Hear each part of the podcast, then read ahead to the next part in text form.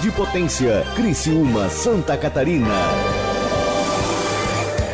1450 kHz, Rádio Mulher Negra, a voz da comunidade.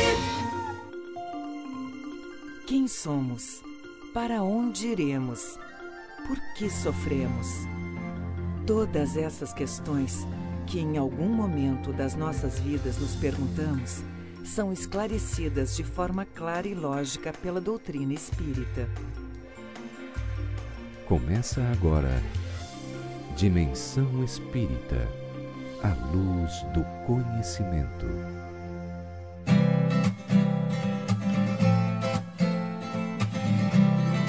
Bom dia, bom dia, queridos ouvintes do programa Dimensão Espírita. Estamos hoje diretamente do Shopping das Nações com o programa Dimensão, entrando em vossos lares, levando a mensagem consoladora de Jesus à luz da doutrina dos Espíritos. É uma alegria muito grande, neste sábado magnífico, estar trazendo o programa, como todos os sábados, ao vivo, mas aberto ao público.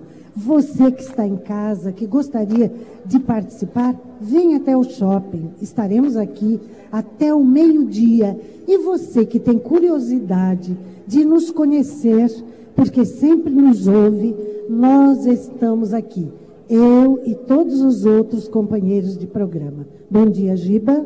Bom dia, Dorilda. Estamos muito felizes transmitindo, transmitindo aqui do Nações Shopping. Né? Que legal o nosso programa transmitido ao vivo, de um local diferente do rádio, daquele espaço que a gente comum, comumente ocupa. E para iniciarmos, Dorilda, a nossa transmissão, a gente vai conversar com o presidente da URI, o Walter Ney Reus, que está aqui presente e que vai nos dar alguns detalhes sobre. Primeiro, Walter Ney, bom dia, tudo bem? Bom dia, Giba. Bom dia, Hélio. Bom dia, Eulália. Bom dia, Felipe. Bom dia, Grupo Vocal Espírita, Valdenir Zanetti.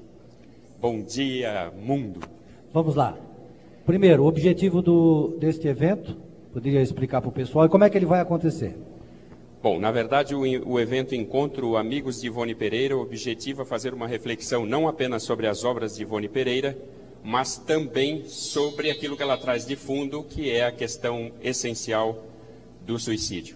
E nós vamos desenvolver a atividade a partir das 10 horas, aqui, no shopping, até as 17, de repente até as 18. 18 horas, aqui no shopping. Então nós agora vamos iniciar, evidentemente, com um coral maravilhoso, que é este coral Grupo Valdenir Zanetti. E também vamos depois à tarde ter outras atividades que serão apresentadas pelo, pelos membros que vieram trazer a, o evento para nós, para a cidade de Criciúma e toda a região. E em nome da Nona Uri, nós damos as boas-vindas a todos. Voltando ao nosso programa, nós queremos apresentar a nossa mesa, que está composta por companheiros espíritas de outras plagas.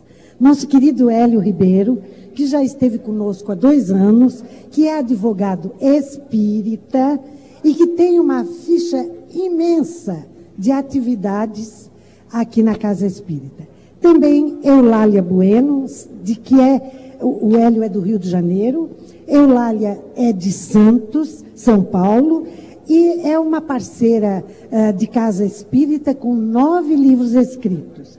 E Felipe Menezes, que veio de longe, gente. Eu penso que ele caiu de paraquedas aqui em Santa Catarina. Ele é procurador lá na cidade do Amapá. É, Macapá. Então, olhem bem que bancada de peso que nós temos hoje aqui. Mas vamos abrir o nosso evento trazendo a música que harmoniza com o nosso ambiente. Com todos os ouvintes neste sábado, o maestro Reinaldo Repers, com o, gru, o coral espírita uh, maestro Valdenir Zanetti. Certo? O que é o espiritismo? Hino ao espiritismo é a primeira apresentação deles. Vamos.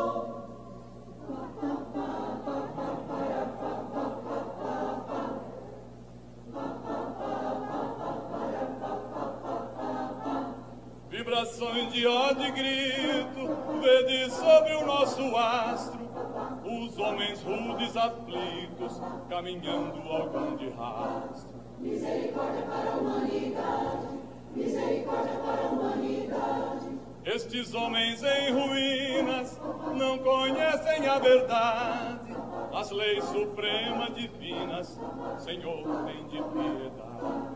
Misericórdia para a humanidade,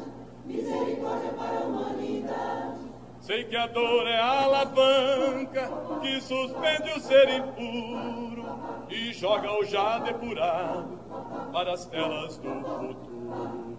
Misericórdia para a humanidade, misericórdia para a humanidade. Mas, meu Deus, destes lamentos da rebelde humanidade, mais triste que a voz dos ventos, Senhor, tem de piedade. Misericórdia para a humanidade, misericórdia para a humanidade, misericórdia para a humanidade, misericórdia para a humanidade.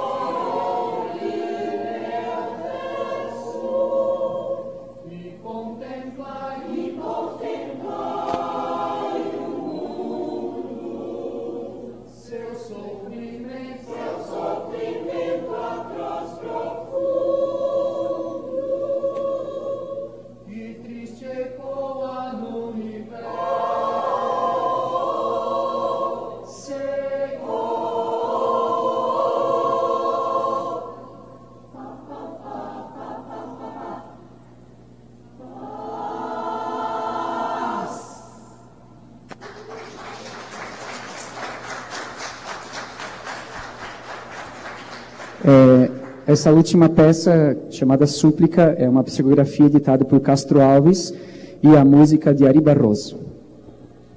Estamos voltando agora ao vivo do Shopping das Nações, dando continuidade do nosso evento hoje sobre a prevenção do suicídio que assola as comunidades em todo o Brasil.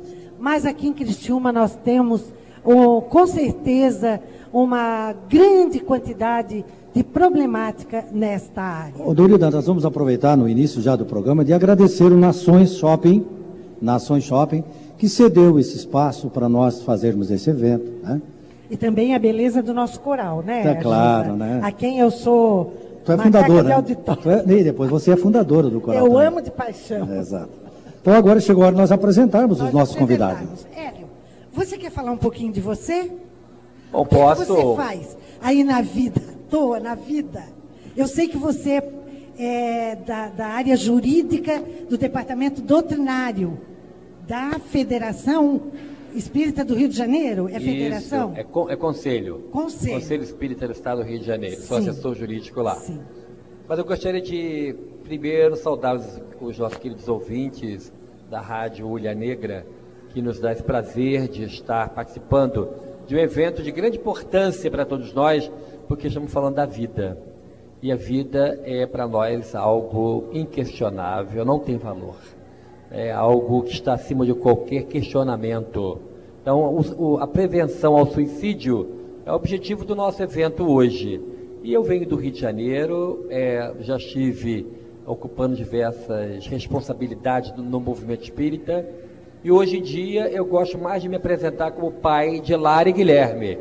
São as duas responsabilidades espirituais imensas que eu tenho e eu tenho que dar conta. É, mas esse nosso projeto, voltado para Ivone Pereira, é, visa, em especial, despertar nos grupos espíritas, de maneira muito particular, o estudo da obra de Ivone Pereira.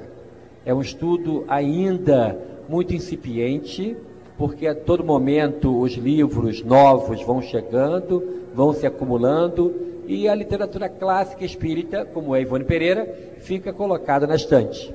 Então, quando o assunto é espiritismo levado a sério, mediunidade levada a sério, Ivone Pereira é uma referência que não deve ser esquecida. O trabalho dela de dedicação, de afinco, com amor divulgando, trabalhando e, mais do que nunca, praticando a caridade para com os espíritos através dos processos de desobsessão. Tudo isso é narrado na obra dela e que é referência para quem, repito, quer conhecer o Espiritismo com seriedade.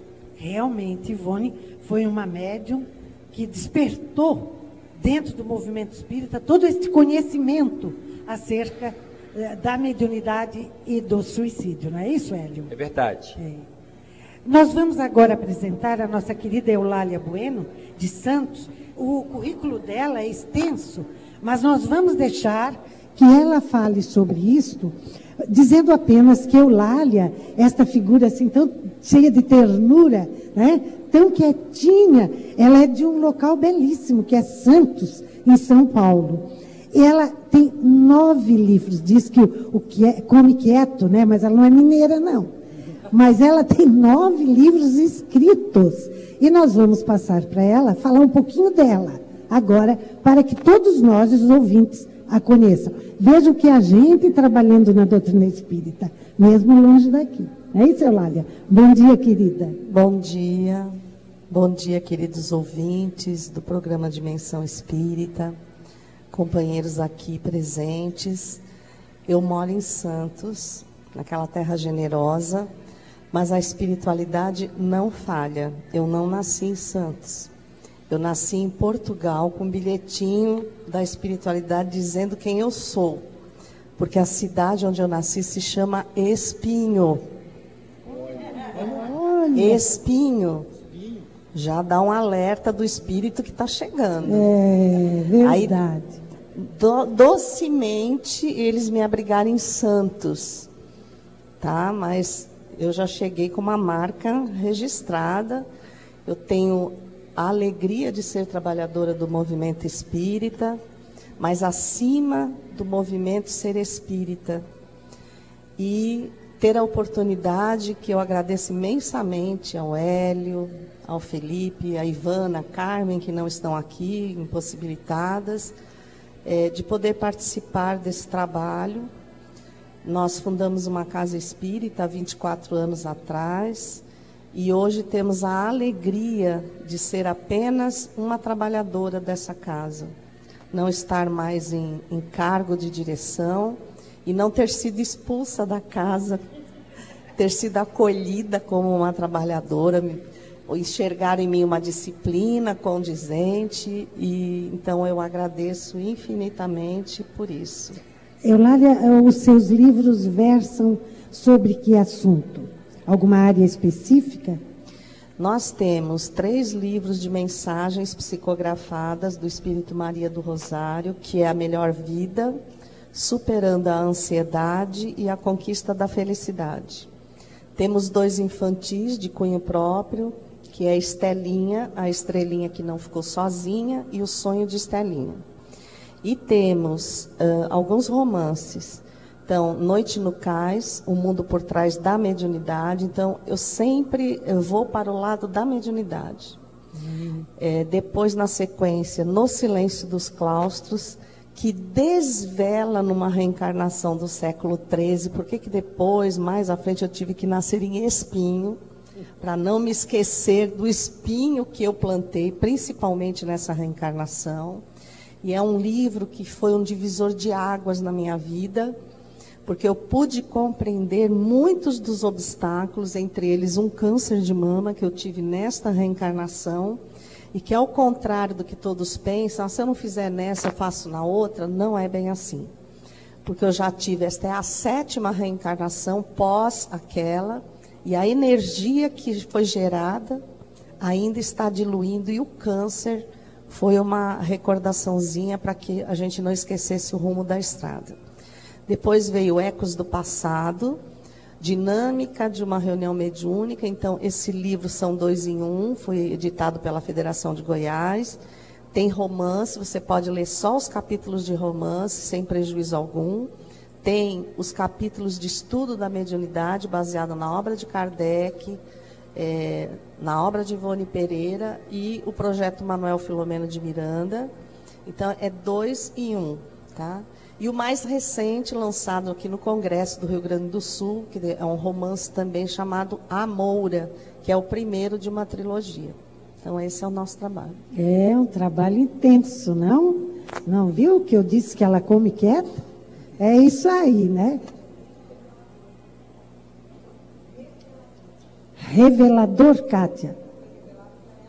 É, tem um cunho revelador. É isso aí. Nossa irmã Kátia, que está aqui na nossa frente, está dando a sua opinião. Agora, nós vamos falar um pouquinho de Felipe Menezes, que é meio aquela pessoa característica lá de cima do Brasil, que é risonho, faceiro, comunicativo. E vamos pedir que ele também fale um pouquinho dele. Ele é procurador. Eu não sei o que é que ele procura. O que é que você procura? Uh, eu procuro amigos e procuro a alegria de viver. Eu gostaria de dizer a todos os ouvintes que é uma alegria sem fim estar aqui no sul do Brasil, vindo do extremo norte do Brasil, do Amapá. Trago um abraço do tamanho da Amazônia para todos os presentes que estão aqui no Shopping Nações, neste evento maravilhoso, e aos ouvintes de casa. O nosso trabalho na doutrina espírita, ele consiste de estarmos vinculados à Federação Espírita do Amapá, já fomos presidente, atualmente estamos na vice-presidência doutrinária. Também ocupamos o cargo de secretário da Federação Espírita Brasileira para a Comissão Regional Norte do Brasil, que é um trabalho que nos é, enche de alegria porque nós compartilhamos na região norte com muitas dificuldades. Imagine, às vezes, para a gente dar palestra no centro espírita, a gente tem que entrar num barco e navegar 17 horas para ir, 17 horas para voltar. Então é um desafio de distâncias enormes. Certa vez eu estava contando aos amigos aqui, eu fui dar palestra no município chamado Laranjal do Jari, e lá o único salão era uma boate e nos convidaram. Você fala numa boate? Eu disse, falo em qualquer lugar, onde pudermos levar a mensagem do Cristo, seja em boate, seja em centro espírita, em qualquer lugar, e até em shopping center. Então é uma alegria mesmo estar com vocês Felipe aqui em cresceu um pouquinho, né? De boate para shopping está melhorando. Deu, deu uma evoluída. Né? Evoluiu, com certeza. Com certeza. É a primeira vez que você vem a Santa Catarina, Luiz? A Santa Catarina não. Estivemos pass ano passado em Torres, aqui no Rio Grande do Sul. Os amigos de Torres estão aqui. Olha, temos gente de Torres, gente, aqui presentes. E esse é um estado que nos acolhe sempre.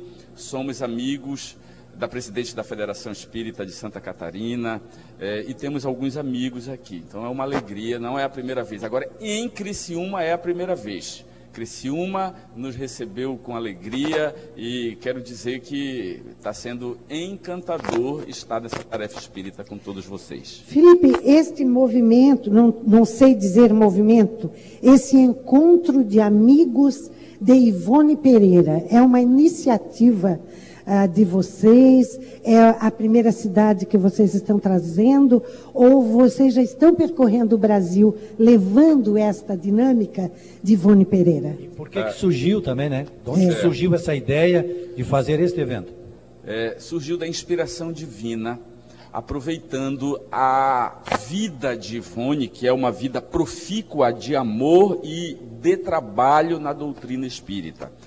E o, o Hélio teve essa inspiração e aí nos convidou, porque temos um projeto de defesa da vida lá no Amapá. O Amapá é um estado que tem um número de suicídio muito grande. E aí veio essa ideia. E o Hélio convocou-nos para esse trabalho. Começamos em Torres ano passado. Já estivemos com a Eulália Bueno lá em Santos também no ano passado. É, estamos agora aqui em Criciúma. Em outubro estaremos no Amapá, no Congresso Espírita do Amapá, que foi adaptado para esse evento. Então, é, é, temos as possibilidades futuras também, é, convites já em vistas para outras cidades. E o que nós queremos dizer é o seguinte: o projeto Amigos da Ivone está aberto a convite do Brasil inteiro. Aonde formos chamados, lá estaremos, porque é nossa missão defender a vida. Nós temos amor não só por quem trouxe a obra Ivone, mas nós temos amor a Maria de Nazaré, que é o espírito guia designado diretamente pelo Cristo para, para ser a tutora daqueles que cometeram suicídio. Então, é, é, esse trabalho conta espiritualmente com o apoio da Legião de Servos de Maria, aonde nós estamos, eles estão presentes. Aqui que nos reunimos num local como esse, com um pensamento elevado, Maria está providenciando com as nossas energias auxílio aos suicidas. Então, é um duplo trabalho, é um trabalho aqui no plano material e um trabalho também no plano espiritual. Vamos, vamos lembrar que este programa Dimensão Espírita é transmitido por, pela Rádio Ilha Negra e nós contamos também com muitos ouvintes que não são espíritas e nunca ouviram falar dessa pessoa chamada Ivone Pereira. Então, eu gostaria de perguntar para o Hélio que nos expusesse, né, explicasse em poucas palavras, eu, poucas não, quantas palavras ele quiser, né? Quem foi Ivone Pereira, Hélio?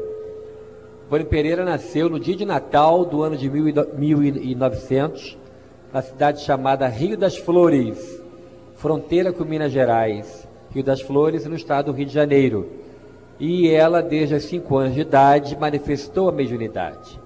Nascida no lar espírita, o pai dela era funcionário da Rede Ferroviária Federal e sempre estava mudando de locais, dependendo de onde a rede o escalasse para trabalhar. E ela, conhecendo a doutrina espírita, ela pôde encaminhar a sua capacidade mediúnica para o serviço no bem. E entendeu que era algo muito sério.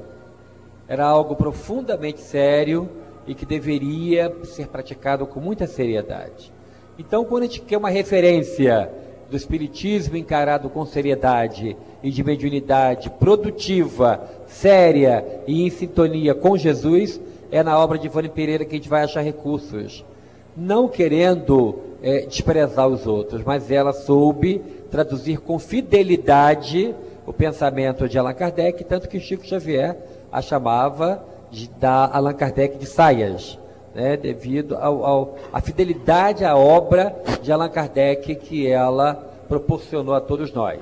Ela então vivia com o pai, não casou, vivia com o pai de cidade em cidade, aonde ela ia ela se apresentava aos centros espíritas para trabalhar, e ela trabalhou em Lavras, no sul de Minas Gerais, aonde teve ali diversos episódios que estão narrados no livro Recordações da Mediunidade, que será inclusive objeto da nossa fala hoje no Discípulos de Jesus, aqui em Criciúma, às, às 20 horas, onde nós iremos trazer a obra é, recordações da mediunidade e é como se fosse um diário de bordo. Ela escrevendo sobre ela, sobre o trabalho que ela fez. Né? Então é realmente algo que nos toca profundamente, porque também nós, os que estão aqui de fora, nós temos um compromisso de divulgar com seriedade a doutrina espírita e despertar nos irmãos espíritas esse interesse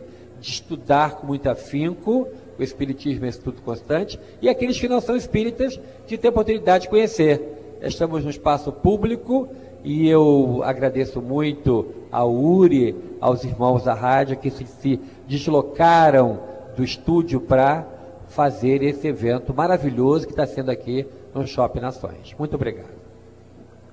E por que, o Hélio, que vocês escolheram, o Hélio, o Felipe, o Eulália, quem quiser responder, né? É, exatamente como tema central Memórias de um Suicida. Por que, que ele é o tema central deste evento? Felipe, quer falar? O Felipe está lá concentrado. Né? A Eulália. Vamos deixar a Eulália falar então. Memórias de um Suicida é um marco da literatura espírita, um livro que foi guardado por aproximadamente 30 anos.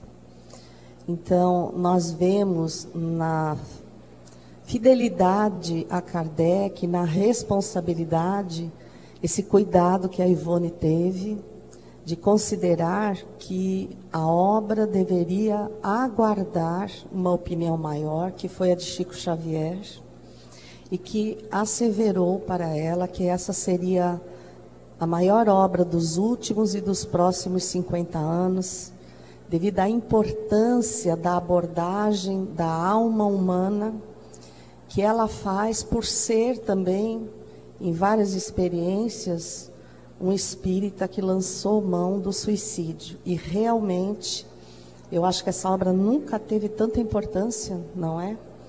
Porque os dias atuais de aflição, de ansiedade, de tropeço moral, está sendo um, um objeto de pressão psíquica, aumentando os índices de suicídio a níveis quase inaceitáveis. O aumento do suicídio entre, jove, entre jovens a partir dos 14 aos 29 anos é muito alto. É muito.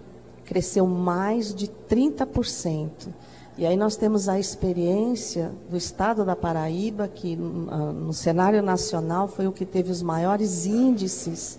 E ali eu acho que há uma grande comprovação da obra da Ivone Pereira, quando nós nos dirigimos a Campina Grande, no IPESC, no Instituto de Pesquisas, onde a doutora Adriana Mello, ginecologista, obstetra, ao atender uma paciente, ela percebe que o bebê vem com uma deformidade, hoje conhecida por microcefalia, e que são casos em números altíssimos surgindo na cidade de Campina Grande, no estado da Paraíba e em suas adjacências, hoje um clamor nacional.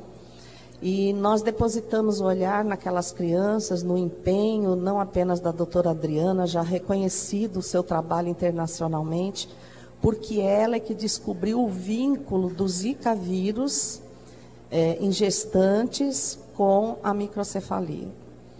E eu acho que às vezes a gente precisa ver cenas como a do Instituto, do IPESC, para avaliarmos a nossa vida e olhando pela ótica do livro Memórias de um Suicida, perceber que a bênção divina é maravilhosa, porque ela sempre nos oportuniza com retornos à reencarnação, cercados de amor, de seguranças e às vezes de limitações dolorosas, porque o olhar da espiritualidade é para um horizonte onde os nossos olhos ainda não atingem.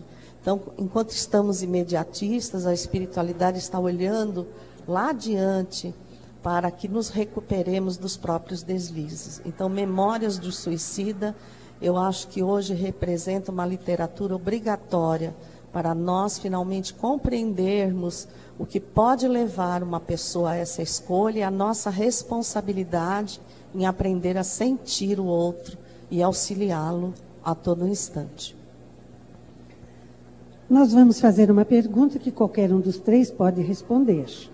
Mas o que a doutrina espírita nos ensina sobre o suicídio e suas consequências espirituais? Falando especificamente do livro Memórias de um Suicida, que, só fazendo parênteses, Hélio, nós observamos que há muitas entidades aqui em Criciúma, nós temos o CVV, nós temos amigos do, do, que, eh, de todas as religiões se unem para fazer uma prevenção ao suicídio, enfim.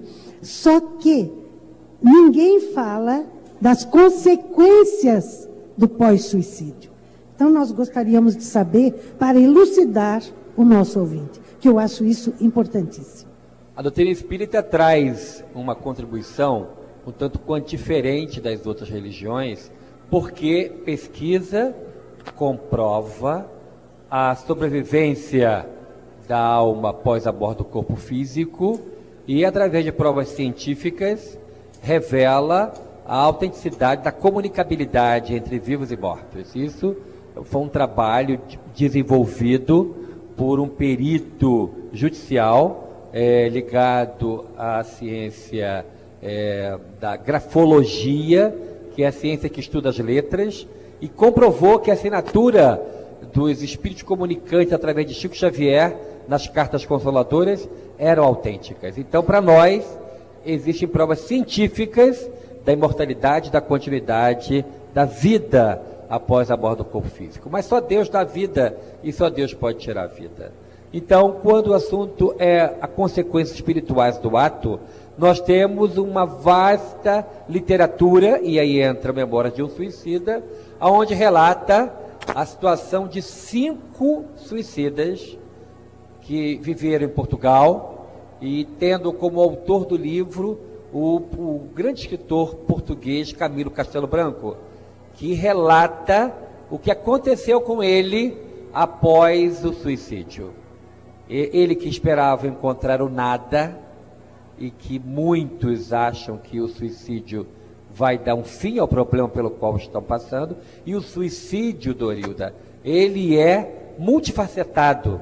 São vários motivos que levam ao ato, né? Então, são diversos, diversos motivos, mas atinge um alto índice de estresse, desespero, e a criatura acha que, dando cabo da vida, acaba tudo. Quando, na verdade, inicia-se um processo de desespero total. Porque no livro relata a situação, a, a, como esses espíritos chegam do outro lado da vida. E por uma questão até de mérito, eles vão para um local de muita dor, um local denominado no livro como Vale dos Suicidas. É um local aonde eles vão carpir, eles vão pagar, eles vão sofrer pelo erro que praticaram. Mas esse sofrimento não é eterno. Diferente de outras concepções religiosas, nós entendemos e gostaríamos de deixar claro aos nossos queridos ouvintes, aos irmãos presentes aqui no, no shopping, que é, em continuando a vida, nós temos a abrangência da misericórdia divina, que permite o recomeço. Então, o recomeço, o resgate deles desse vale de dor, desse local de muita dor, que mesmo lendo o livro, a gente tem uma pálida ideia e tem gente que tenta dificuldade em ler. Ontem, falando lá em, em Tubarão, tivemos a oportunidade de ouvir uma, uma companheira que estava ouvindo a palestra, após a, a mesma, que nos disse que tentou três vezes ler o livro. Só na quarta tentativa que ela começou. A minha irmã mesmo disse para mim que só conseguia ler de, de dia que de medo dava, de, de noite dava medo, porque o livro ele traz cenas muito vivas, né? Para quem possa, para que a gente possa ter uma mínima ideia, no filme Nosso Lar, que agora está disponível no YouTube, os oito primeiros minutos se passam no Vale dos Suicidas. E conversando com o diretor do filme, que foi a nossa casa espírita pedir apoio quando o filme foi lançado, ele relatou que no momento de gravar aquelas cenas, e foi numa pedreira desativada, no meio de uma noite, tinha que ser bem de noite para não ter barulho no entorno, os atores e até o, aquele pessoal que trabalha no som, na sonoplastia, na iluminação, passaram mal só em tentar gravar as cenas. Então vocês podem ter uma, uma pálida ideia do que é o Vale do, dos Suicidas. É só digitar no YouTube filme, filme Nosso Lar e vocês vão ver os oito primeiros minutos de muita dor. Então, para nós é um fato real a continuidade da vida e para os suicidas, um local de muita dor. Um local para onde eles vão, mas serão resgatados. Né? Daqui a pouco eu irei falar sobre o resgate que aconteceu com Camilo Castelo Branco, os quatro amigos dele portugueses, depois de um período necessário para que pudesse esgotar o fluido vital que eles traziam dentro deles. Porque cada um de nós, quando viemos à Terra pelo processo natural da reencarnação, a gente vem, a grosso modo, com uma pilha. Né? E essa pilha ela vai durar o tempo que a gente programou, que a gente combinou que vai ficar na Terra. Daí muitas vezes aquele idoso que está quase morrendo vai para a UTI, daqui a pouco volta. E fica mais meses ou um ano, dois ainda na Terra, porque a pilha tem ainda energia. Daí nós também somos contra a eutanásia.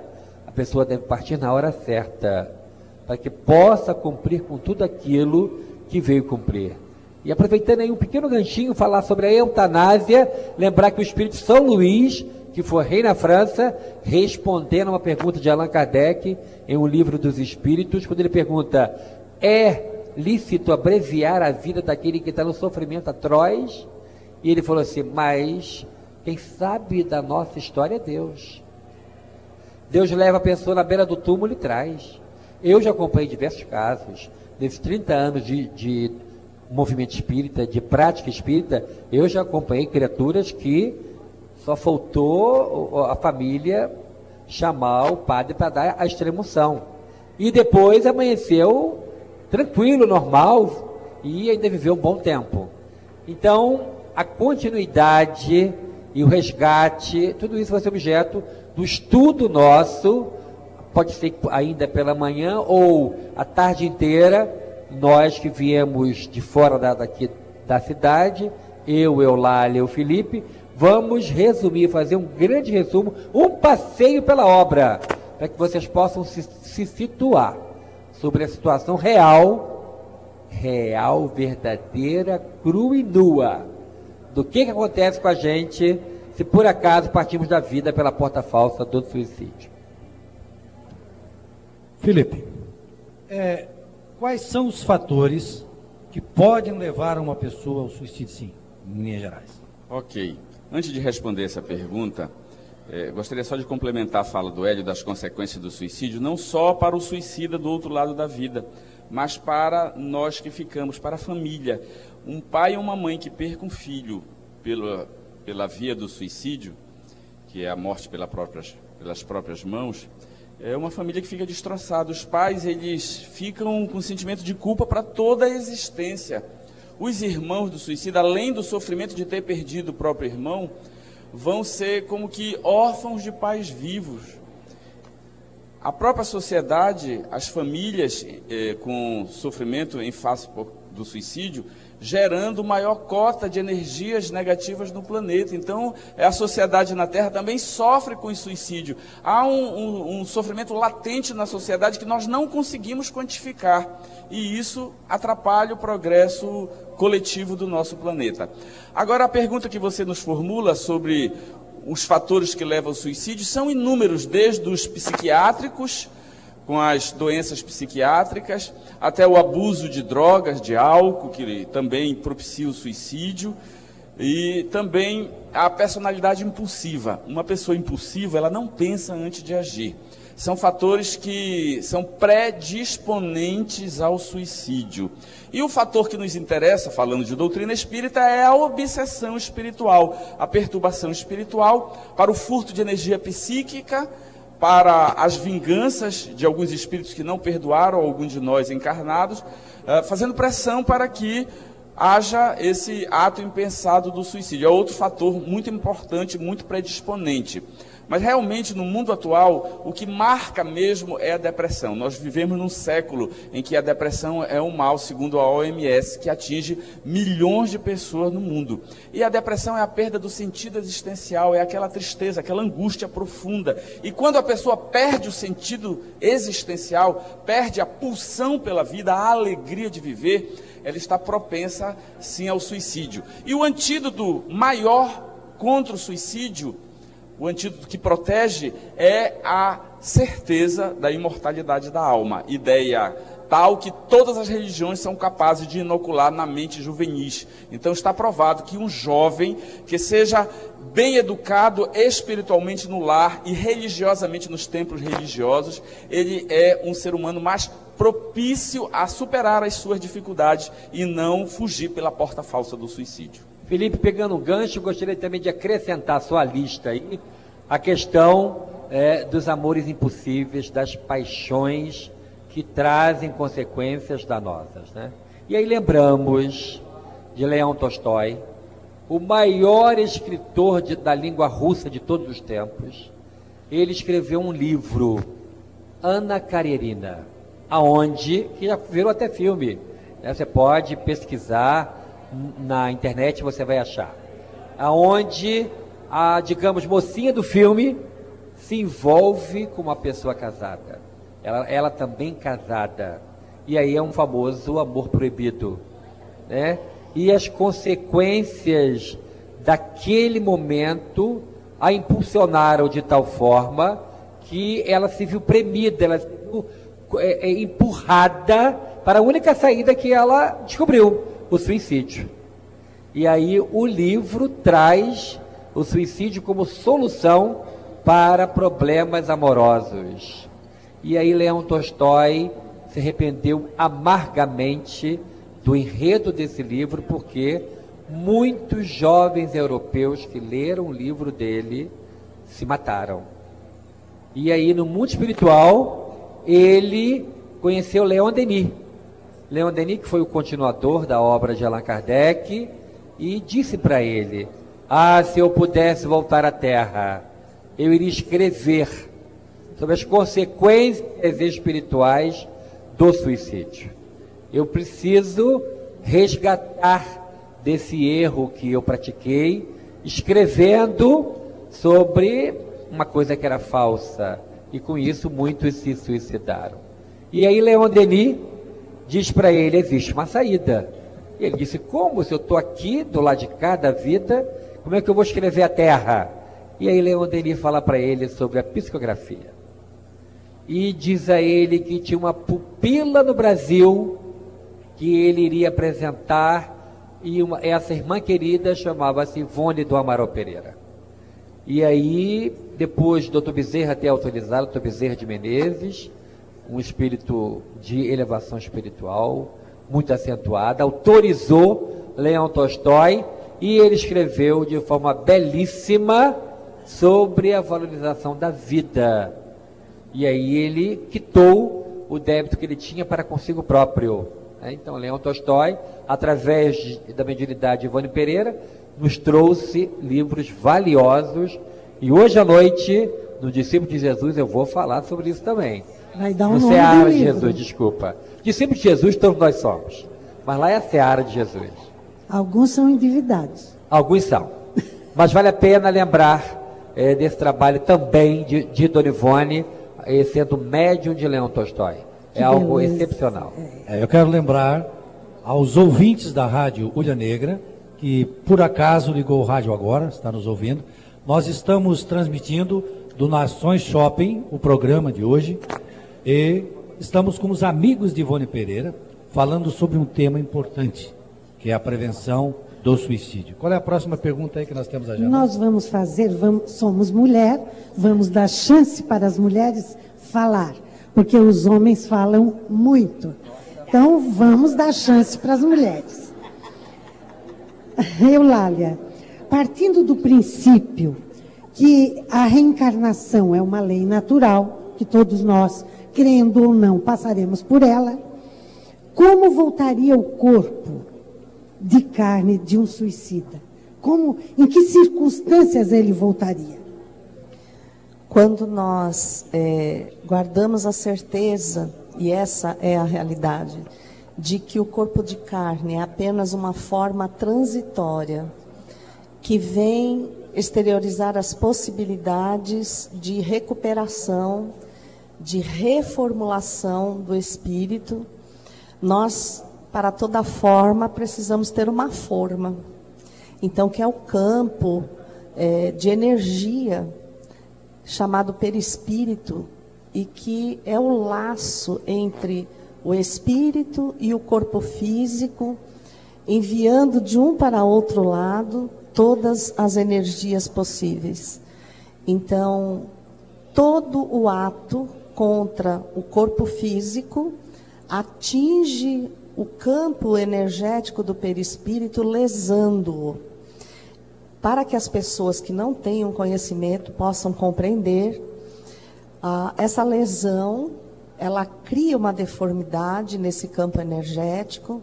Então, se assemelharia nós mulheres, donas de casa, a comprarmos uma forma de bolo retangular, despejarmos a massa com a intenção de que o bolo seja redondo. Isso é impossível. Então, a lei de ação e reação, conhecida e comprovada pela física, que nos diz que toda a ação gera uma reação de igual intensidade, é muito explícita ao comprovar que toda lesão que atinge o campo perispiritual vai danificar o campo biológico, expondo aquele espírito a uma necessidade, porque a maioria das vezes atinge o campo cerebral, atinge o campo mental, então o órgão de exteriorização fica prejudicado, levando ausência da fala, surdez, a idiotia e outras doenças graves. Então esse corpo vem demonstrar o grau da responsabilidade que o espírito contraiu naquele gesto insano. É por isso que eu valorizo muito embora a doutora Adriana diga que ela não quer nem pensar que aqueles espíritos que ali estão é, possam ter atentado contra a própria vida, nós, com a nossa mediunidade, com o apoio da espiritualidade, visualizamos a bênção do retorno de muitos suicidas em corpos abrigados na microcefalia, mas muito mais a oportunidade dos espíritas de lidarem com essa situação e se empenharem na recuperação, não deles, mas através deles, de nós mesmos. É, obviamente, vamos sofrer naquilo que mais nos empenhamos é, por proteger, que é o corpo biológico. Beleza, estamos quase chegando ao final dessa parte inicial. Temos mais cinco minutos. Depois o coral irá se apresentar com duas músicas. Estou avisando o maestro agora. A gente tinha combinado uma, vai ser duas. E o Hélio depois irá iniciar então esse seminário. E a gente, antes de passar para isso, a gente gostaria que ele nos dissesse o que, que vai ser tratado nessa, nessa parte aí, logo em seguida. Sim, exatamente, nessa primeira parte. Na, na primeira parte, querido ouvinte, é, vale a pena você ficar sintonizado no nosso programa, porque nós vamos trazer é, a chegada dos suicidas lá no Vale de Dor.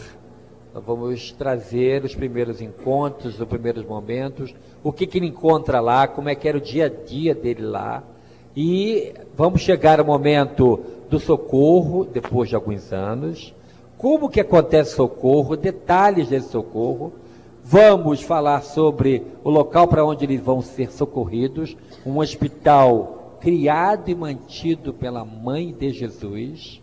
Então, vamos trazer elementos aí para que você possa se situar e ter aí um ânimo para conhecer essa obra magistral que para nós é um dos maiores antídotos contra o suicídio. Então, nesse primeiro momento, nós vamos trazer é, esse gostinho de quero mais, para depois do almoço você sair de casa e ir para cá, para assistir os nossos outros irmãos a falarem da continuação do livro. E na parte da tarde também, além da continuidade do livro, é, a Eulália vai falar sobre o que, Eulália? Nós vamos falar explicitamente de todo o processo, departamento a departamento, que obrigatoriamente o espírito que investe no campo do suicídio precisa percorrer para retornar à reencarnação e se libertar dos grandes complexos de culpa gerados pelo ato. E o Felipe, depois da Eulália, irá falar sobre o que, Felipe? Nós vamos falar do papel do centro espírita no atendimento ao suicídio, como se dá a reunião mediúnica, o socorro mediúnico ao suicídio, o trabalho dos espíritas, os médios, os requisitos e na segundo, no segundo momento na palestra, o momento mais belo do livro, que é o final, o desfecho. Ele que melhora a sua situação, o personagem principal do livro, chegando às universidades do mundo espiritual superior, patrocinada por Maria de Nazaré. Enfim, é a parte, vamos dizer assim, consoladora do nosso seminário, porque mostra a, a, realmente o efetivo socorro, a misericórdia divina, porque a teologia clássica nos afirma que o suicídio está perdido para toda a eternidade. Isso. Ele vai queimar no inferno para toda a eternidade. E nós espíritas temos a informação mediúnica de que os espíritos são socorridos, amparados, melhorados, reencarnam e progridem sempre para a glória da evolução divina. Muito bem, então agora nós vamos ouvir o coral e logo em seguida, depois da apresentação do coral, nós iremos começar o seminário com a primeira parte que ficará o encargo do Hélio Ribeiro, do Rio de Janeiro. Ah, o coral vai apresentar a primeira música, C. Vamos então prestigiar esta maravilha que tem levado A segunda música e a primeira é? C. E a segunda é? Aos pés do monte. Este coral tem levado a mensagem cantada, a, mesmo, também junto uma palestra nas casas espíritas e tem feito muito sucesso. Vamos lá.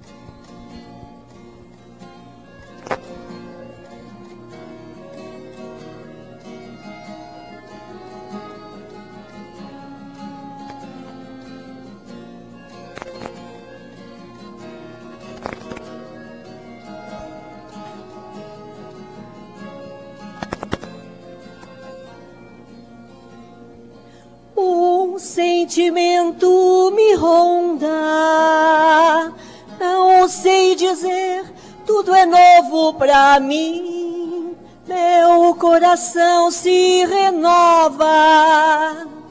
Sinto a esperança invadir o meu ser.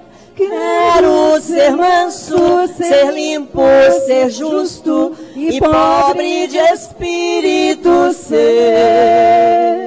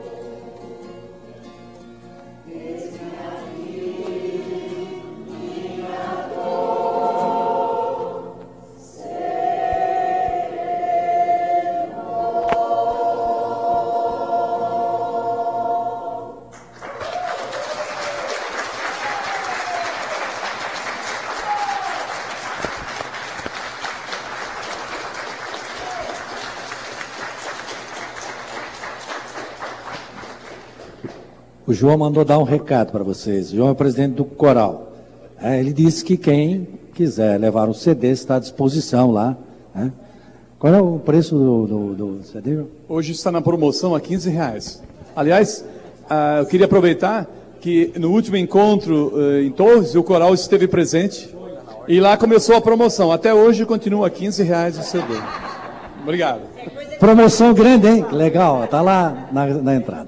Então, agora nessa parte, é bom a gente lembrar, né, que nós estamos transmitindo direto do Nações Shopping, o programa Dimensão Espírita. É, estamos também pelo Face, quem está acompanhando aí, é, o Face do Dimensão Espírita, nós estamos transmitindo ao vivo com o programa Dimensão e com o evento Amigos de Ivone Pereira. Neste momento agora, a palavra ficará com o Hélio, que vai fazer a primeira parte, como ele disse, do livro Memórias de um Suicida, que é o tema central de todo esse evento. Então, com a palavra, o Hélio Ribeiro, do Rio de Janeiro, amigo de todos nós, né? Meus queridos irmãos, irmãs aqui presentes no Nação Shopping, meus queridos ouvintes, você que está agora sintonizando ao rádio, é convidado a acompanhar uma história que aconteceu no finalzinho do século XIX, quando um grande escritor de língua portuguesa, Camilo Castelo Branco, ele que foi acometido pela cegueira, não aguentando a prova pela qual estava passando, ele resolve dar um fim a tudo.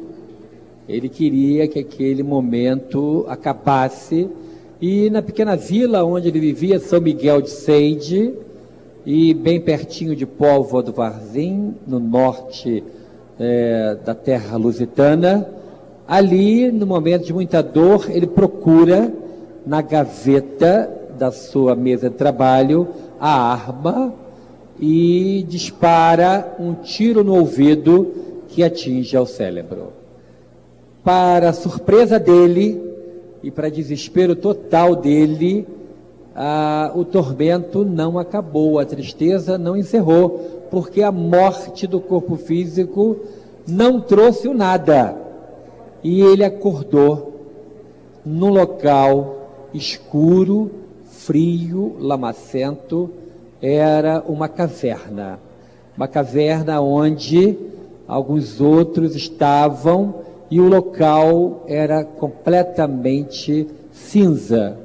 Você olha e você não sabia dizer que horas que era do dia, porque era tudo cinza. Muitos gritos de dor, criaturas blasfemando e um, um odor insuportável de podre. E ele começa a se descobrir vivo, apesar de ter buscado a morte pelo suicídio. E ali inicia-se uma trajetória de Camilo Castelo Branco pelo mundo espiritual inferior, pelo local chamado por nós espíritas de Vale dos Suicidas, aonde ele experimenta todas as sensações negativas que uma pessoa pode experimentar na Terra, mas de maneira maior. Ele experimenta a dor, o desespero, a violência atinge a níveis insuportáveis, as criaturas se degladiam e ele, por estar ainda muito ligado ao corpo físico, porque ele deu cabo da vida é, fazendo aquilo que a gente sabe que só Deus pode tirar a vida, porque só Deus dá a vida, ele mata-se. E com isso ele se descobre num local horrível. E ali ele começa a narrar a sua história e ele diz que depois de passar uns momentos terríveis naquelas cavernas, ele sai à procura de um local um pouco melhor e descobre um casebre aonde ele passa a habitar ali com mais quatro companheiros portugueses como ele e que tinham cometido é, o suicídio.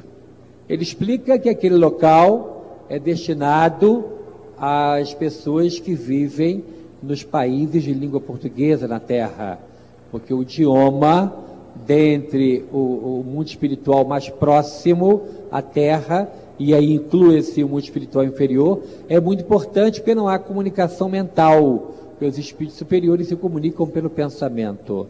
Mas ali no mundo espiritual inferior era necessário a linguagem articulada, e então ele foi viver com outras pessoas que tinham cometido suicídio e que falam também a língua portuguesa.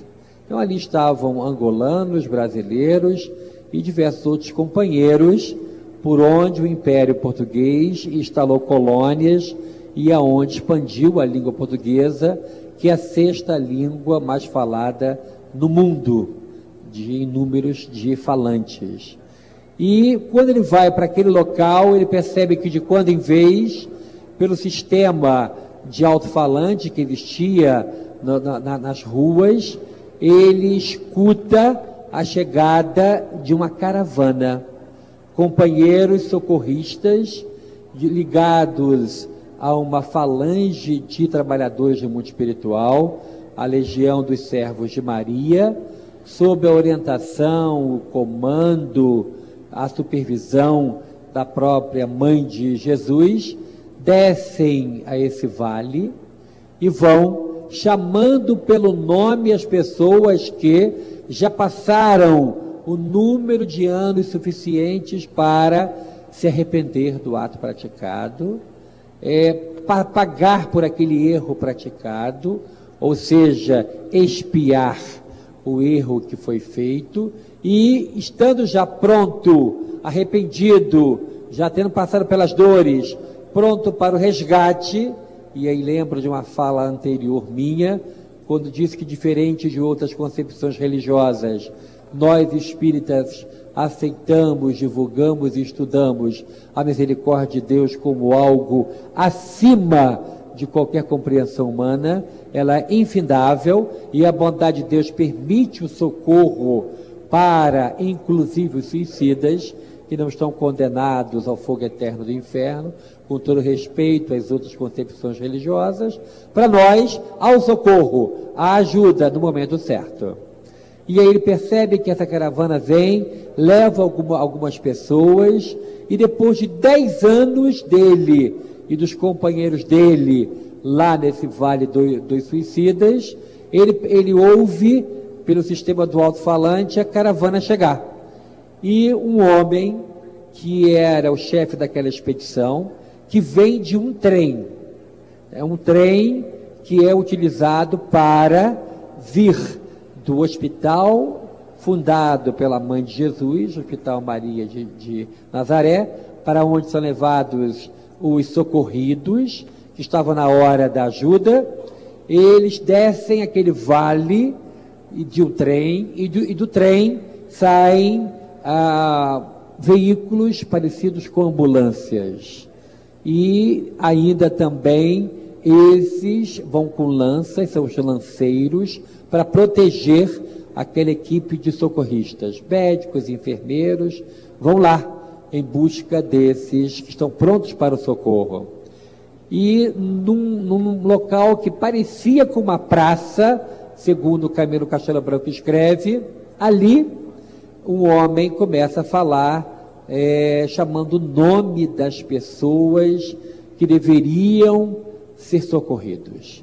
E para surpresa dele, para alegria dele, para satisfação íntima dele, o nome dele foi citado, e dos quatro outros companheiros que estavam com ele naquele vale. E aí ele se apresenta ao enfermeiro que era, tinha vivido essa última existência na Índia. Então ele estava com uma roupa típica de um indiano, estava com uma roupa branca, com um turbante e tinha uma esmeralda bem no centro do turbante. Esmeralda é verde e a esmeralda verde é o símbolo dos médicos lá naquele momento, lá na Índia. E aí ele se apresenta imundo, porque ele não tinha condições de plasmar pela mente, como nós aprendemos no livro dos médiuns, do capítulo que fala do laboratório do mundo invisível, ele não tinha condições de plasmar uma roupa e ele se apresenta imundo. É, ele imaginava-se que deveria estar com a roupa com a qual foi enterrado, então era um terno muito sujo, muito imundo, ele também sujo. E quando ele olha para a ambulância, vê uma maca, uma, uma caminha com um lençol muito branco. E o primeiro ato que ele faz é de uma vergonha. Ele olha para si, se vê imundo e diz: Mas olha, eu estou tão sujo, o lençol está tão branquinho, eu estou com medo aí de sujar isso aí. Como é que vai ser isso aí?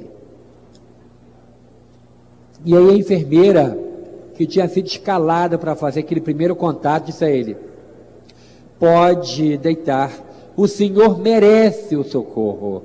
É chegada a sua hora do socorro só pode deitar aí. E ela fala para ele: no mundo espiritual, aqui onde nós estamos, existem muitos meios e modos da gente resolver esse problema de, de sujeira. Então ele e os outros companheiros são levados para essa ambulância e a ambulância começa a percorrer aquela cidade estranha, aquele local, tudo cinza, com uma névoa pesada, com odor horrível de coisa podre e são levados para o trem. E quando a enfermeira sai com ele da ambulância, lhe entrega os cuidados de uma outra enfermeira. Cada paciente tinha um enfermeiro ou uma enfermeira que cuidava de si e que já sabia de sua história.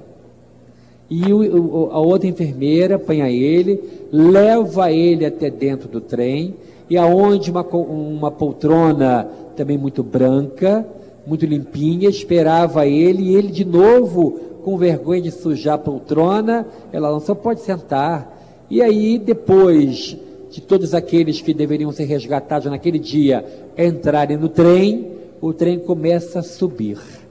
Começa a subir para alcançar uma planície aonde chegaram em um portão.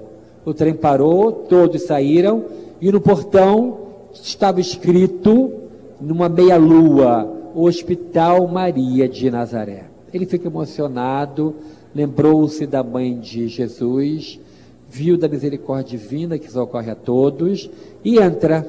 Ele e os amigos entram e a primeira coisa que ele vê e se, e se surpreende é com um roseiral, uma plantação de rosas. Um roseiral imenso separava o portão do edifício, que era todo na vertical. E ele olha ali para aquele roseral e pergunta para para um outro enfermeiro, que já no portão ele foi levado aos cuidados de um outro enfermeiro.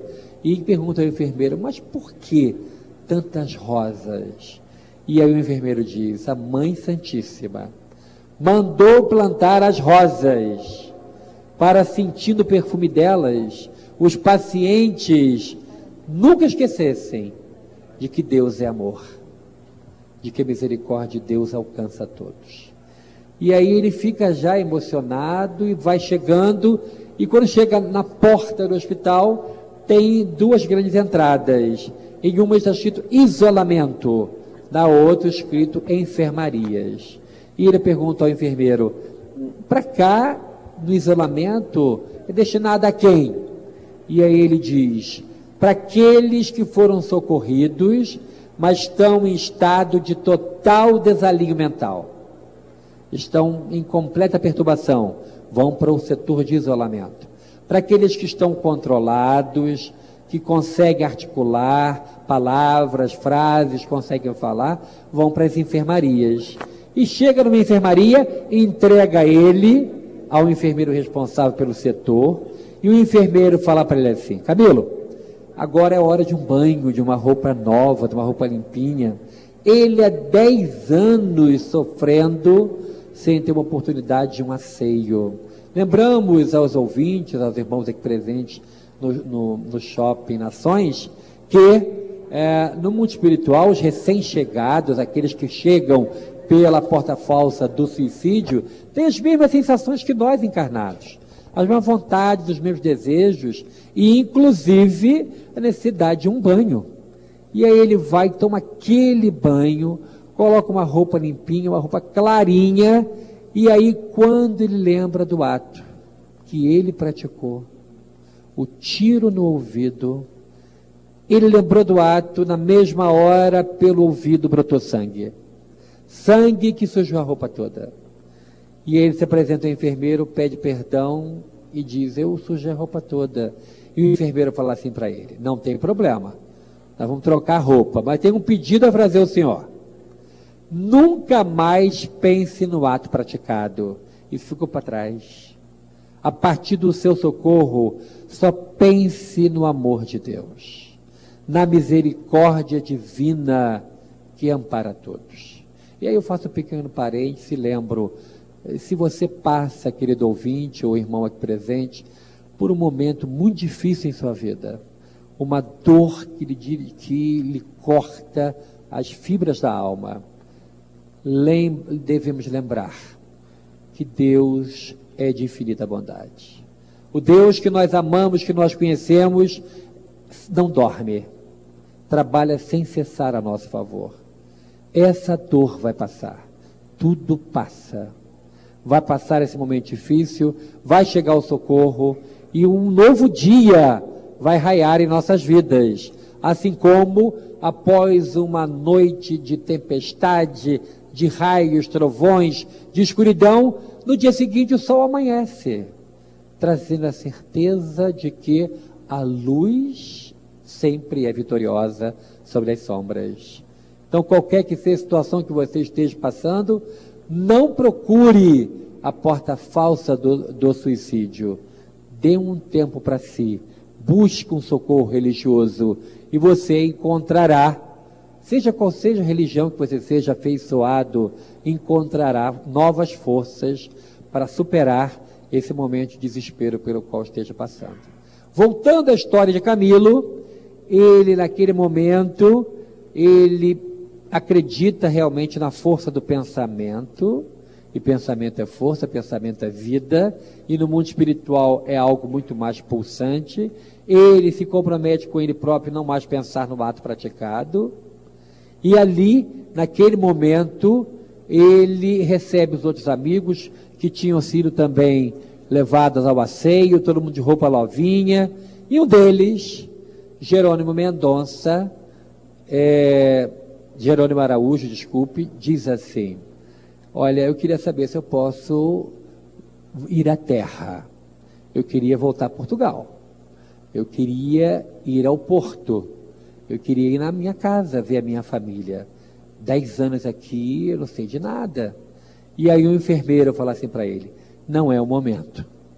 Mas ele, o Jerônimo, era um homem de muito dinheiro, era um homem é, que mandava muito e que, devido a negócios que ele se envolveu e não tinha condições de arcar, ele foi à falência. E devido a isso, ele comete o suicídio também. Então, ele teve a falência financeira na terra e não lembrando de que cada dia Deus nos dá a oportunidade do recomeço, ele comete o suicídio, mas chega no mundo espiritual, mesmo depois de ter passado pelo que passou no Vale dos Suicidas, ainda tinha aquele ranço de barão, né? O ranço daquele que manda. Né? E aí ele falou assim: Mas quem é você para dizer que eu não posso ir à terra? Eu quero falar com o seu chefe. E aquele enfermeiro, já acostumado com aquele pessoal que chega do Vale dos Suicidas, se achando que foi socorrido, vida nova, fala assim: ó, não tem importância. Eu vou levar o senhor ao chefe da enfermaria. E chegando lá, ele fala com o chefe da enfermaria: estou com saudade da minha família, eu quero ir à terra, eu quero ver a minha esposa, meus filhos, e eu queria ter a oportunidade de voltar. Eu quero ir à terra. E o chefe da enfermaria diz para ele: não é ainda o momento. E aí ele fala: quem é você para dizer que eu não posso? Quero falar com o seu chefe. Na terra a gente, vê, a gente vê muito isso, né? Na terra a gente vê muito isso. Quero falar. Você sabe com quem você está falando? Né? Existe muito isso. E aí, aquele chefe da enfermaria leva ele ao diretor daquela área das enfermarias. E aí ele repete a mesma história. Aí ele chega mais manso, né? Que quem sabe ser utilizando da chave que abre todas as portas, que é a humildade. Quem sabe se eu não vou conseguir alguma coisa. Aí o homem era um diretor, era um homem mais sério, e ele foi, pediu com todo carinho que ele gostaria de voltar à terra. E o moço falou assim: Olha, eu entendo a sua vontade, entendo o seu desejo, mas não é a hora, não. Aí voltou de novo aquele ímpeto, ele falou: Quero falar com seu chefe. Bom, acima dele só tinha o diretor do hospital. O diretor do, do hospital, que tinha contato direto com a mãe de Jesus era um homem que transmitia paz com olhar. Sabe aquela criatura que hipnotiza com olhar, que pacifica com olhar? Era uma pessoa assim. E Jerônimo foi levado à presença dele. Quando Jerônimo olhou nos olhos do diretor do hospital, ele bambeou. Meu Deus, que homem é esse? Que magnetismo é esse? E já estava já entrando assim no processo de paz íntima, mas ele lembrou o que, que ele foi fazer ali. E ele fala ao diretor, por favor, tenho tanta saudade do meu lar. Tenho tanta saudade da minha casa. Me deixe lá. Me deixe ir lá ver a minha família, por favor. E aí falou, quando a pessoa quer, quer cativar, quer conseguir alguma coisa, né? Aí começa a falar baixinho, por favor, me ajuda, me deixa aí. E o diretor falou assim: Olha, os que me antecederam disseram para você que não está na hora mas eu posso te propor algo. Você vai à terra, você vai a Portugal, mas você vai acompanhado. Companheiros nossos irão acompanhar você, enfermeiros irão com você. E se você voltar da terra pior do que como você está hoje, se você voltar perturbado, você não vai ficar na enfermaria, não. Você vai ficar no isolamento. Concorda? Aí a pessoa, quando quer alguma coisa e lhe é imposto uma condição, não, nem pensa duas vezes. Concordo. E aí fez o acordo e aí iniciou a viagem dali daquele hospital para a terra. E aí, quando ele chega na atmosfera de Portugal, ele vê Lisboa e se emociona. Lisboa, meu Deus, que maravilha! E ele vê o porto, a cidade onde ele havia vivido, e fica maravilhado com aquilo. E aí chegou, parou em frente à casa dele. E os enfermeiros do lado. Aí ele falou assim: Vocês ficam aqui que eu entro. Aí os enfermeiros, olha, nós temos que ficar ao seu lado sempre. Não, fica de fora aqui, que eu quero ver a minha família, eu quero ter um contato. E assim que ele entra pela porta, primeira coisa que ele olha é um quadro que ficava logo na entrada, um quadro com seus antepassados. O quadro não estava ali. E aí ele pergunta para o enfermeiro, mas cadê o quadro? O quadro não estava meu pai, meu avô, meu bisavô, sou de uma família tradicional em Portugal, o quadro estava aqui, tem que ficar aqui. Dez anos se passaram. E aí passa por ele uma pessoa que ele não conhecia. E a pessoa gritava, falava, gesticulava. E ele fala assim para o enfermeiro: Mas quem é essa pessoa?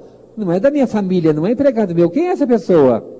E aí o enfermeiro dá a primeira notícia que dá um baque nele. Quando você deixou a terra pela porta falsa do suicídio, você deixou a sua família com uma situação financeira horrível. E aí ele foi baixou a cabeça, porque era verdade. Então, a sua mulher, para pagar algumas dívidas de que você deixou, vendeu essa casa. Vendeu a minha casa que pertenceu ao meu pai, ao meu avô, ao meu bisavô. Ah, eu não acredito. Você fica calmo. Fica calmo que ainda vai vir coisa pior por aí. Não, mas e cadê minha mulher? Cadê minha filha? A filha dele, dez anos antes de deixar a terra, era sim um amor platônico, né? E a psicologia explica o amor do pai para a filha, da filha para o pai. A filha manda no pai. É só ela não saber que ele exerce esse poder, né? Mas a filhinha dele era tudo para ele. E aí ele vai escuta aquilo que ele não queria escutar, a segunda bomba é jogada no colo dele. E aí o enfermeiro fala assim para ele: Olha, a sua mulher e, seu, e a sua filha estão vivendo da venda de peixe lá na beira do rio Douro, o rio que separa as cidades Vila Nova de Gaia e Porto, aonde tem ah, os armazéns onde ficam os tonéis de vinho do porto, onde os navios chegam, são carregados e o vinho do porto sai pelo mundo fazendo sucesso. Ali também existiam as pessoas que compravam e revendiam peixe. E ele levou um baque. Como que a minha mulher e minha filha é, estão num local desse? Eu quero ir lá. E o enfermeiro pergunta: tem certeza? Eu quero ir, quero ver minha mulher, quero ver meus, minha, minha esposa. Pergunta a segunda vez: Você tem certeza? É claro, eu vim na terra para vê-los, eu quero ir lá. E aí, quando chega lá, a situação era horrível. Moravam em Ucasebre, bem no meio daquele momento que muito parecia com uma favela brasileira. Um local muito simples. Ele entra na casa e vê a esposa dele arrasada, envelhecida muito mais do que 10 anos. E aí ele olha e pergunta pela filha e o enfermeiro, mas espera um pouquinho que ela está chegando. E aí, quando a filha chega, ele vê e fica emocionado. A menina que ele havia deixado na terra era uma mulher bonita, mas maltratada pela miséria. E a mãe fala assim: dá-me o dinheiro. E ela vai dar o dinheiro da venda do peixe. E a mãe fala assim: está faltando dinheiro. Cadê o dinheiro que deveria vir todo para cá? E ela tenta esconder, tenta justificar, e a mãe bate violentamente nela. E aí ele descobriu que o ato praticado por ele, pelo suicídio, tinha causado tanta tragédia em família. A mulher e a filha viviam numa situação deplorável, beirando a miséria total. E ele, desesperado com aquilo, ele pergunta pelo filho: E aí um outro enfermeiro dá a notícia que ele não queria ouvir. Seu filho, tentando juntar dinheiro para pagar as dívidas, ele cometeu alguns assaltos, ele roubou. E hoje ele está preso no Presídio Nacional em Lisboa. Pronto. Foi a notícia que faltava para que Jerônimo surtasse. Entrou no surto psicótico, alterado, os enfermeiros pegam ele, levam de volta para o Hospital Maria de Nazaré e imagina para onde ele vai? Para o isolamento. Não tinha condições de ir para a enfermaria. Mas quando ele chega na porta, ainda no, no lampejo de, de, lucidez, ele fala para o enfermeiro: está me levando para o lugar errado, eu tenho que ir para a enfermaria. O enfermeiro fala: nananina, não. O que, que você combinou? Você não combinou que se, você voltar à situação pior, você não iria para lá? E leva ele para o isolamento. Aonde estão aqueles em completo desalimental, em perturbação, gritando sem parar.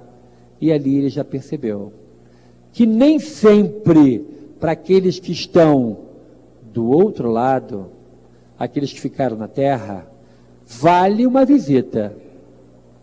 Nós temos que nos preparar muito, porque pode acontecer o que aconteceu com André Luiz, e você vai ver no filme Nosso Lar. Ele chega em casa e a esposa dele casou de novo. E ele fica indignado. Como casou de novo?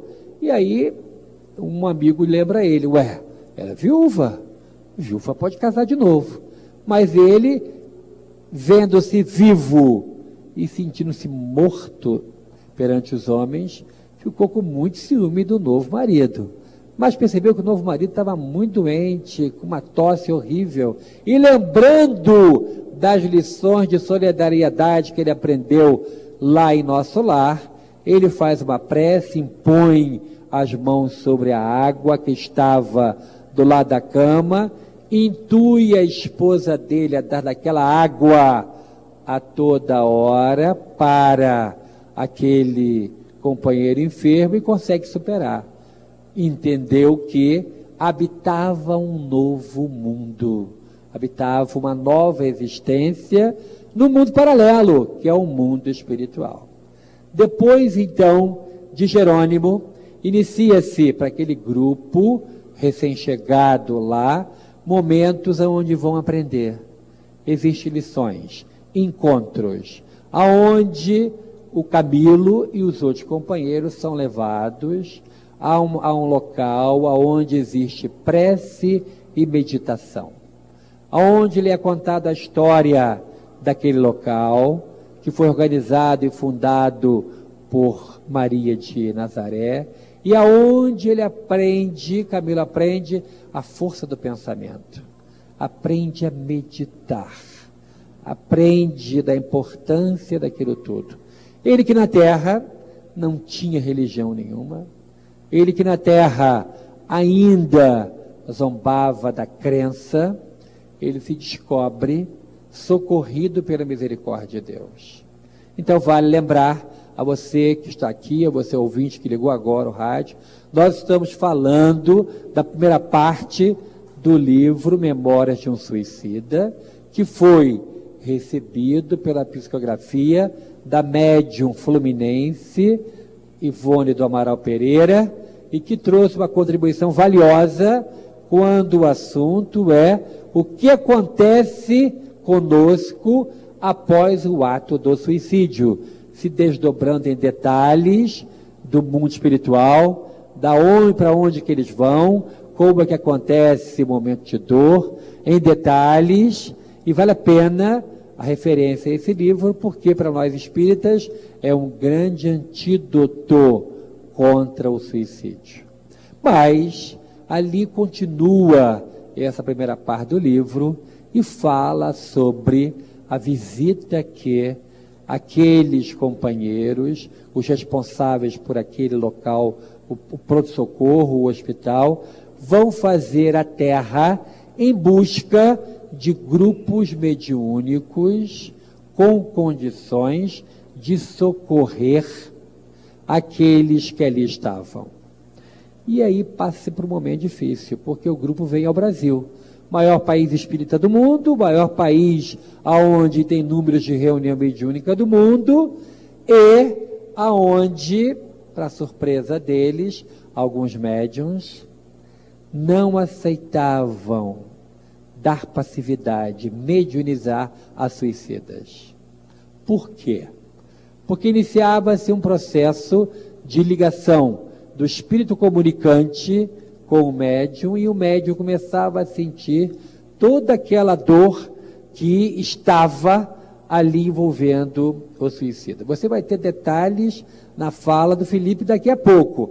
Mas eu me assanhei, viu, Felipe? Eu resolvi fazer um pequeno passeio para aprender e para convidar o ouvinte a vir aqui no Nações Shopping em Criciúma perceber como que acontece esse processo do é, socorro através do intercâmbio mediúnico para os suicidas. Os suicidas, então, passam por momentos de socorro, como aconteceu com Camilo Castelo Branco e a sua equipe. E são cambiados, recambiados para esse local. Aonde vão ter, e vocês vão ver na fala da Eulália, o planejamento do recomeço. Como que vai começar? Como é que eles vão voltar? Se para nós espíritas, e até para quem não é espírita, um dia vamos descobrir que a continuidade da vida é um fato, que a lei da reencarnação é um fato.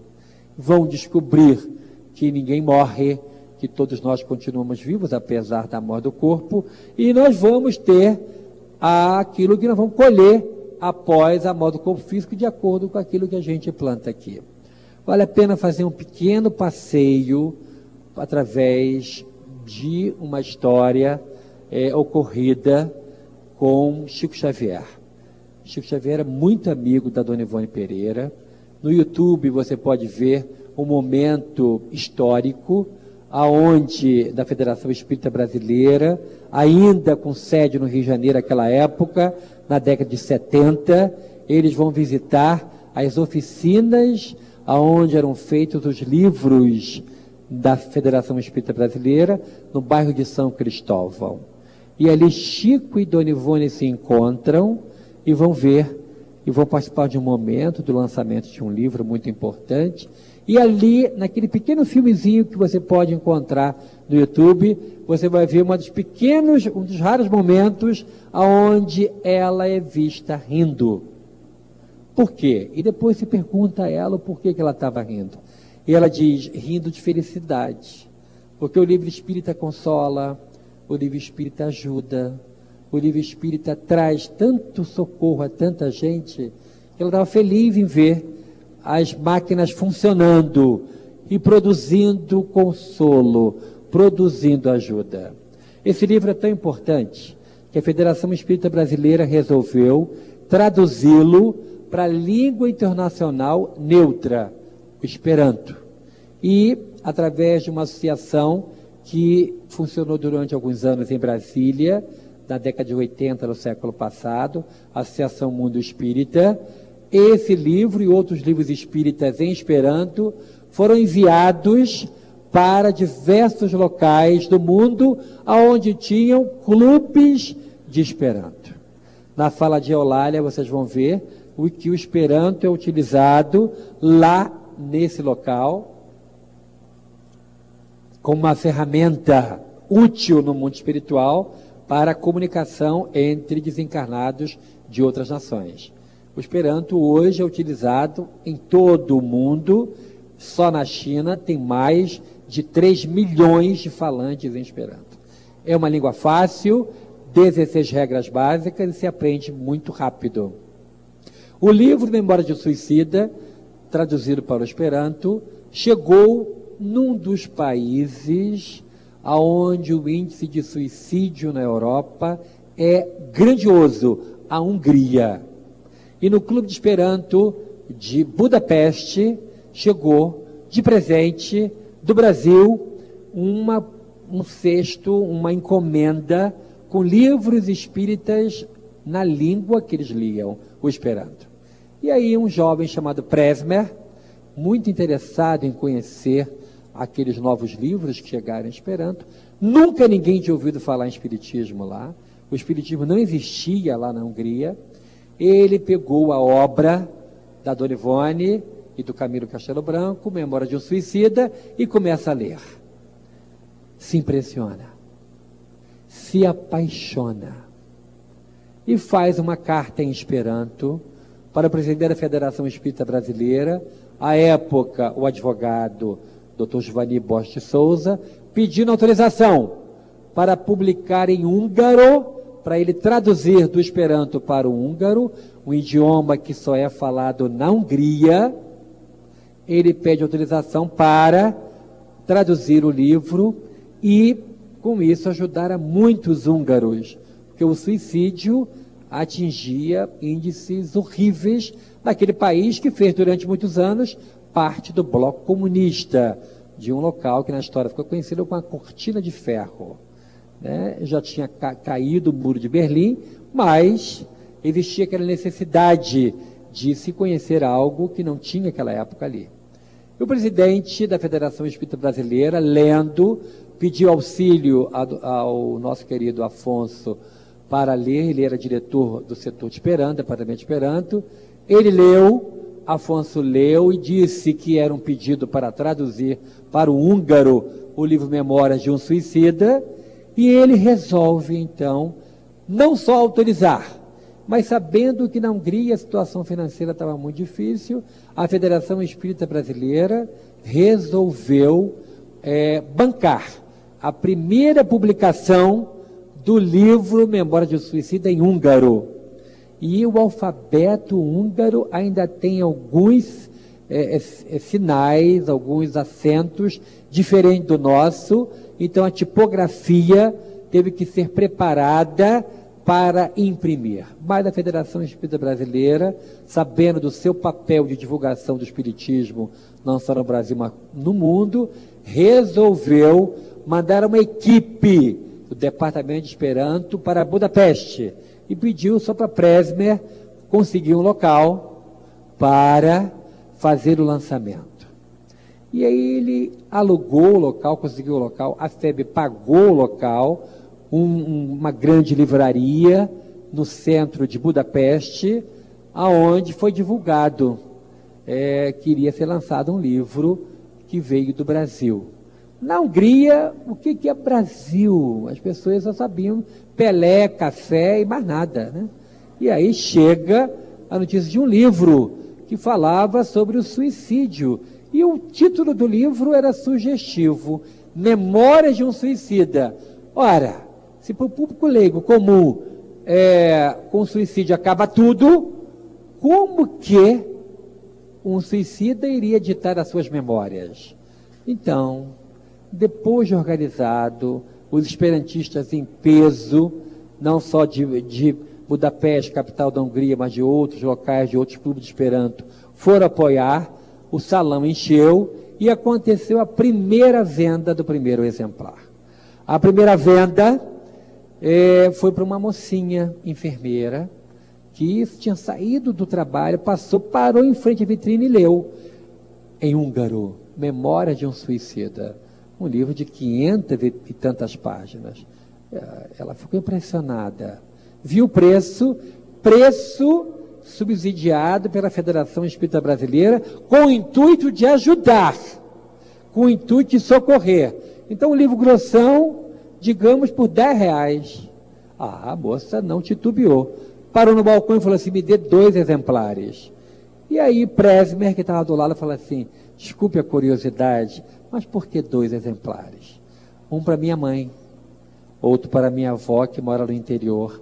Ambas já tentaram suicídio. Então eu quero socorrê-las e ajudá-las.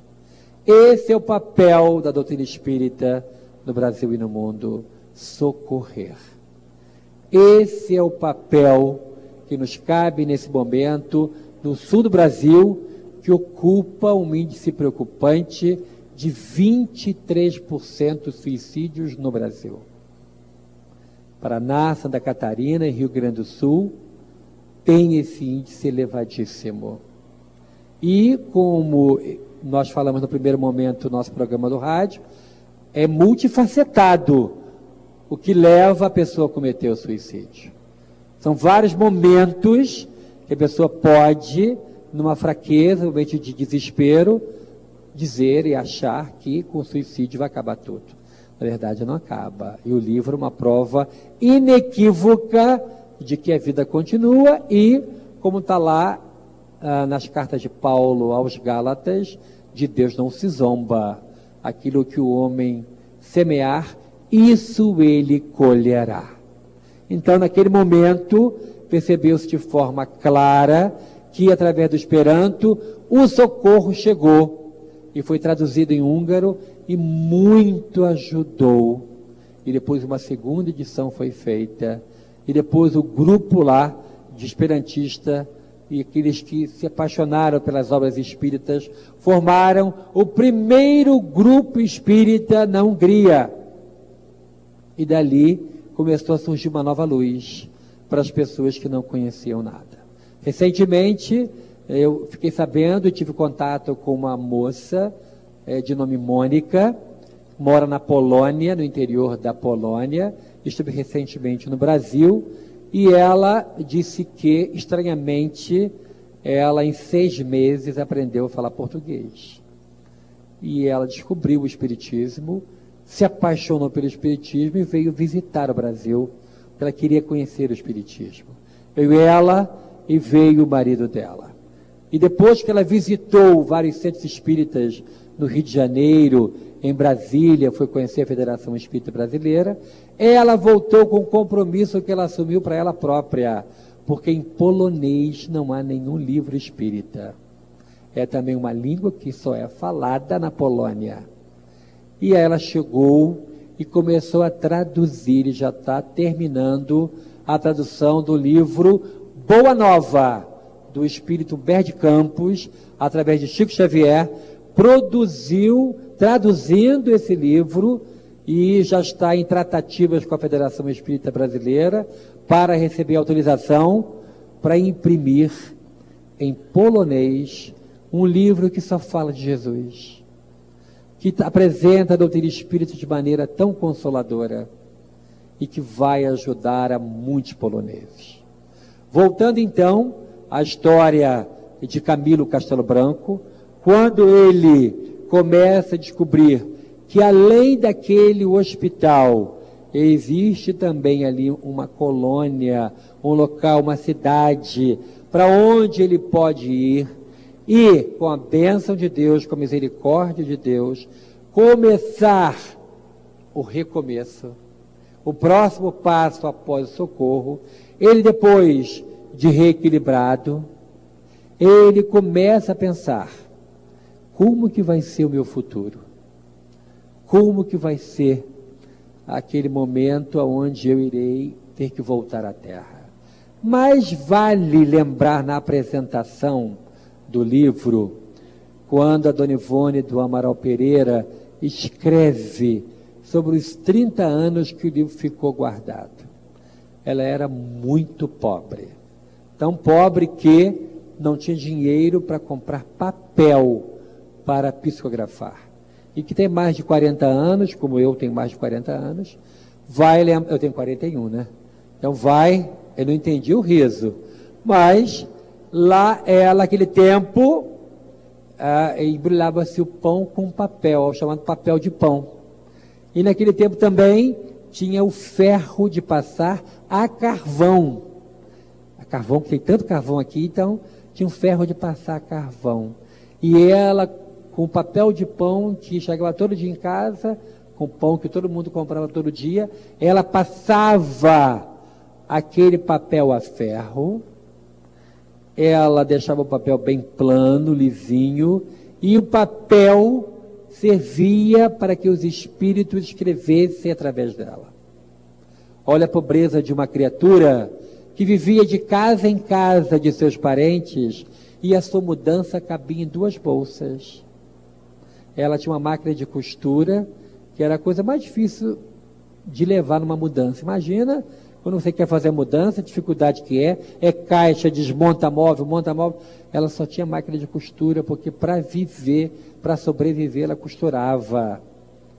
Então ela, muito pobrezinha, andava, quando se mudava da casa de um irmão para o outro, levava os originais de memória de um suicida para outra casa. E um dia, ela vendo que aquele calhamaço de papel, que já estava 30 anos andando com ela para lá e para cá, ela falou assim: ah, eu vou mudar de novo para casa de um outro irmão, e eu não tenho como levar tanta coisa. Eu acho que isso aí não vai ter futuro, porque não tinha chegado a hora ainda. Trazia notícias, novidades que ninguém tinha dito, conforme ensina Allan Kardec no controle universal do ensino dos espíritos tem que ter, de algum momento, através de outro médium, de outro espírito, notícias semelhantes, para que aquilo possa vir a público. E isso aconteceria através de Chico Xavier, com a obra Nosso Lar, ditada pelo Espírito André Luiz, que trouxe notícias do mundo espiritual. E aí, depois da edição do Nosso Lar, foi que ela teve coragem de apresentar o Memória de Suicida em original para a federação. Mas, no momento em que ela pega aquele monte de papel e vai fazer uma pequena fogueira nos fundos da casa, uma mão invisível se torna tangível, aparece e tira da mão dela o fósforo. E ela ouve: esse livro vai salvar muitas vidas. Aguarde que chegará o momento. E aí, depois de nosso lar, ela percebeu que estava na hora. Os espíritos disseram para ela: está na hora. O espírito Leon Denis aproveitou, fez uma revisão do livro e quando chegou para apresentar o livro lá na Federação Espírita Brasileira, o então irmão que estava à frente, presidia, disse assim para ela: Manuscrito, original manuscrito? Não, senhora. Tem que vir datilografado. Meu Deus do céu, eu sou pobrezinha. Como é que eu vou ter uma máquina de escrever?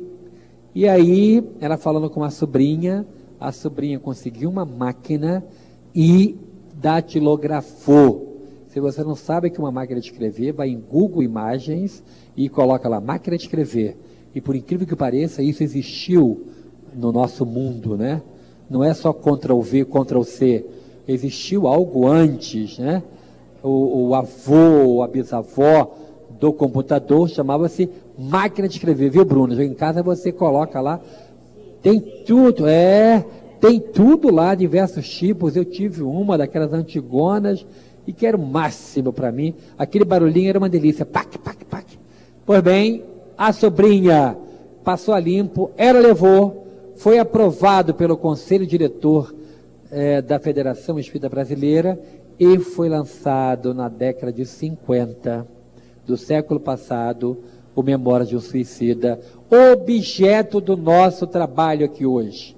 Então, para você ouvinte, se anima, depois do almoço, uma hora, vamos estar aqui de volta para falar para você que virá aqui no Nações Shopping, em Criciúma, conhecer o, o, o desenrolar dessa história, de Camilo e de seus amigos. Como que acontece o socorro aos suicidas do outro lado da vida?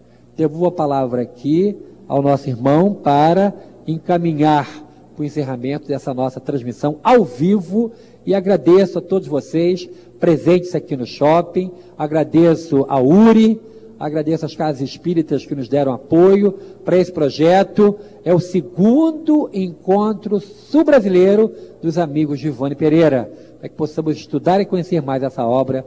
Muito obrigado, que Deus nos abençoe.